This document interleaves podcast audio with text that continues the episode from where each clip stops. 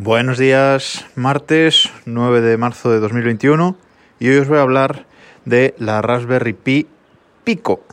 Este nuevo producto de la Fundación Raspberry salió hace mes y medio más o menos, el 20 de enero, creo, 21 de, de enero, y no hablo en su momento porque bueno, no había mucha información y quería tener más información para hablar de ella y traigo hoy la noticia porque ayer o antes de ayer salía la información de que en este mes y medio ya han vendido un millón de copias de este cacharrito.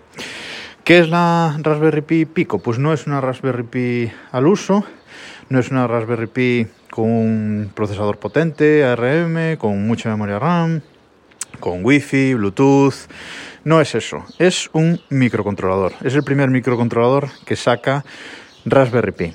¿Y qué es un microcontrolador? Pues es eh, una plaquita que no corre ningún sistema operativo, simplemente es una plaquita que se usa para eh, controlar dispositivos hardware eh, directamente. Esto no es nuevo, Arduino lleva muchos años eh, en el mercado haciendo microcontroladores para distintos propósitos. Por ejemplo, un microcontrolador se usa en una lavadora por ejemplo, que según el programa que, que, selecciones, eso va al microcontrolador y el microcontrolador sabe cómo tiene que controlar la lavadora durante X tiempo para que lave. Una lavadora no tiene un sistema operativo interno ni tiene nada, simplemente tiene este microcontrolador con un propósito concreto. Pues lo mismo hace esta Raspberry Pi Pico. Lo interesante de este microcontrolador es que tiene el primer chip diseñado y fabricado por la Fundación Raspberry. Le han llamado RP 2040 y es un chip que la Fundación además va a ofrecer a otros fabricantes, ya lo ha ofrecido a Arduino entre ellos para que lo utilicen si, si quieren. Es muy interesante porque es un cacharrito que vale 4 dólares simplemente y tiene un montón de, de entradas y, salidas para conectar cosas. Tiene 26 pines, todo alrededor de la, de la plaquita, que es así alargada, para conectar cosas. El propósito de esto es que pues tú le pongas en algunos de esos pines conectado pues un botón, por hacer el ejemplo sencillo, ¿vale? Y que cuando tú pulses el botón, eh, por otro extremo, por otro lado, por otros pines, le tengas conectado, pues por ejemplo, una tira LED, ¿vale? Vamos a hacer este ejemplo. Por un lado un botón y por el otro una tira LED.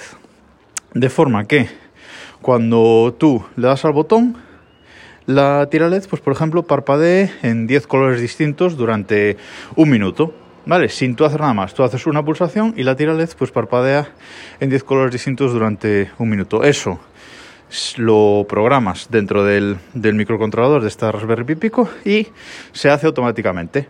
Ese sería un uso sencillo de un microcontrolador. Evidentemente, esto, pues, eh, para domótica y para muchos otros sistemas, pues es muy útil porque programas acciones específicas.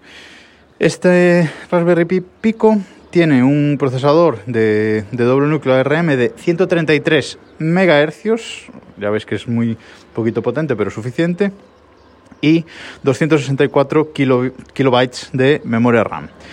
La conexión es un, tiene un puerto micro USB. Esto es lo único que no me gusta de este microcontrolador. Podrían haber aprovechado y poner el puerto estándar, estándar entre comillas, USB-C. Pero bueno, tú conectas eh, esta Raspberry Pi Pico eh, a través de, del USB al, al ordenador, eh, pulsando un botón que tiene y te va a aparecer como una unidad de almacenamiento. Para programar esto se puede usar el lenguaje C o MicroPython. Y la verdad es que es muy, muy, muy interesante. Eh, a ver si se sigue desarrollando este, este tipo de sistemas por parte de Raspberry. Yo todavía no la, no la he probado, pero creo que, que pediré una para, por lo menos para para probarla y ver, y ver cómo funciona y si le encuentro alguna aplicación específica, que ahora no se me ocurre, pero bueno, ya os digo que con este tipo de microcontroladores se pueden hacer eh, un montón de cosas. Os dejo el enlace a la Fundación de Raspberry en las notas del programa, así que echadle un ojo si sois cacharreros y veis que, que os puede interesar. Nos escuchamos mañana.